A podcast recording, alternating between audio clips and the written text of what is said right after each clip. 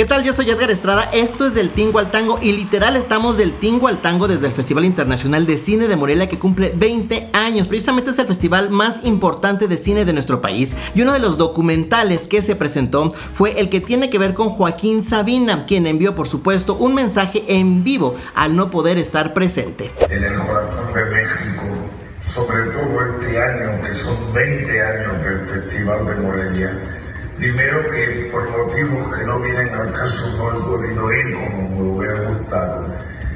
Y segundo, que de todos modos me vais a tener ahí. Y quien sí estuvo presente fue su productor y compositor, el español Leiva. Por cierto, creo que al director de este documental le quedó grande la figura de Sabina y completamente lo desaprovechó.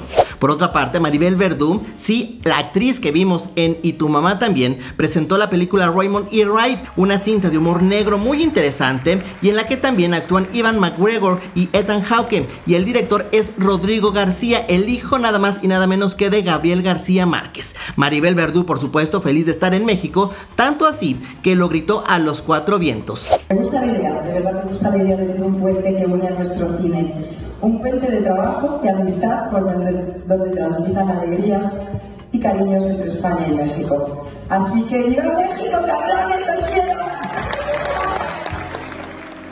Esto fue del Tingo al Tango, yo soy Edgar Estrada.